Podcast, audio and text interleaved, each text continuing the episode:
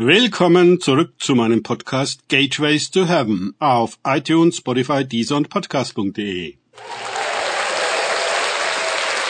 Mein Name ist Markus Herbert und mein Thema heute ist von Ungläubigen Gläubigen. Weiter geht es in diesem Podcast mit Lukas 24, 36 bis 37 aus den Tagesgedanken meines Freundes Frank Krause. Während sie aber redeten, stand Jesus selbst in ihrer Mitte und sprach zu ihnen, Frieden euch!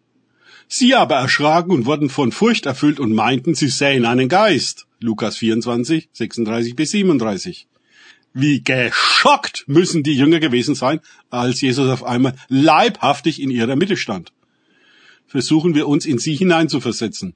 Wie aus dem Nichts war er auf einmal da. Ja, wo kam er her? Die Türen waren verschlossen, aus Angst vor den Juden. Es war tiefe Nacht. War er vielleicht schon vorher da gewesen, ist aber nicht bemerkt worden? So etwas soll es ja geben. Wie lange dauerte es, bis alle Anwesenden überhaupt realisierten, dass da Jesus ist? Ganz echt.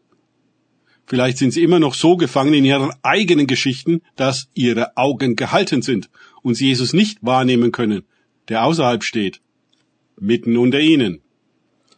Also kollektiv einen Geist zu sehen, das hielten sie für glaubhafter, als dass Jesus zu ihnen kommt. Obwohl sie ja gerade über seine Auferstehung redeten. Was ist nun mit den Jüngern los? Von Situation zu Situation über die letzten Kapitel kann man sich nur wundern, wie sie so gar nichts verstehen und einfach nicht glauben wollen. In der Parallele Markus 16, 14 heißt es entsprechend, dass Jesus in ihrer Mitte ihren Unglauben und ihre Herzenshärtigkeit schalt. Aber selbst nach dieser Jesuserscheinung ist ein Thomas, der nicht in der Versammlung zugegen war, immer noch nicht bereit, irgendwann weder den Schriften noch den Frauen noch selbst jetzt der gesabbten Bruderschaft zu glauben. Er hat Bedingungen. Er will seine Finger in die Wunden legen. Dann will er glauben, dass er der auferstandene Jesus ist. Johannes 20, 24 bis 28 und es wird ihm gewährt. Wie gnadenreich einerseits, aber wie demütigend andererseits muss das gewesen sein. Nur Johannes berichtet darüber. Den anderen Evangelisten war es vielleicht zu peinlich gewesen. Oder Thomas hatte gar keine Genehmigung erteilt, dass sein Name öffentlich erwähnt wird. Wegen der Datenschutzverordnung. Aber Johannes hat sich nicht daran gehalten. Immer wieder ist keiner bereit, die Bedingungen Jesu zu erfüllen. Nein, er muss die der Gläubigen erfüllen, sonst geht nichts weiter. Wenn wir einmal alles zusammennehmen, was uns in den vier Evangelien und zu Beginn der Apostelgeschichte an Überzeugungsarbeit überliefert ist, die Jesus tun musste, um seine Jünger auf Kurs zu bringen, dann kann man sich nur fremdschämen. Auch fragt keiner, wie es Jesus eigentlich geht. Hallo? Er ist hingerichtet worden. Die Wunden an seinen Händen sind doch wohl zu sehen. Weder ein Platz noch etwas zu essen wird ihm angeboten.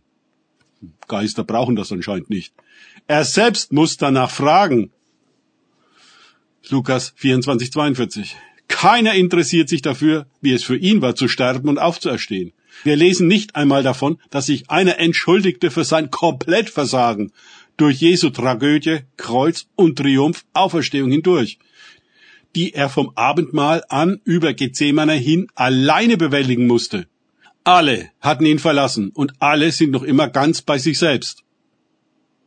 Und wo sind wir? Danke fürs Zuhören.